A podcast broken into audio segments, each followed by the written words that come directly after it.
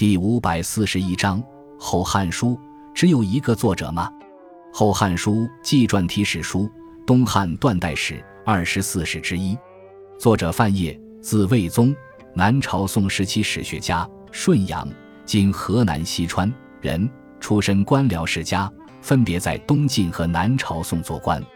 后来，范晔因政治不得志，转而撰写史书。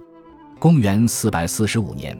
因政治原因被杀，今仅存所著《后汉书》。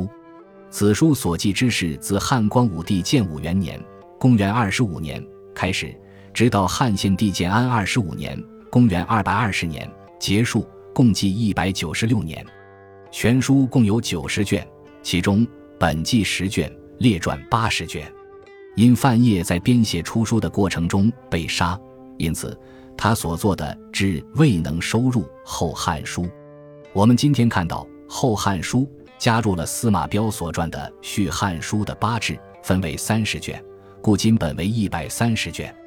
《后汉书》在传上首创了党锢、患者、移民、方术、文苑、独行以及列女七传，符合东汉时期的历史特点。《后汉书》在我国史学界有着极高的地位。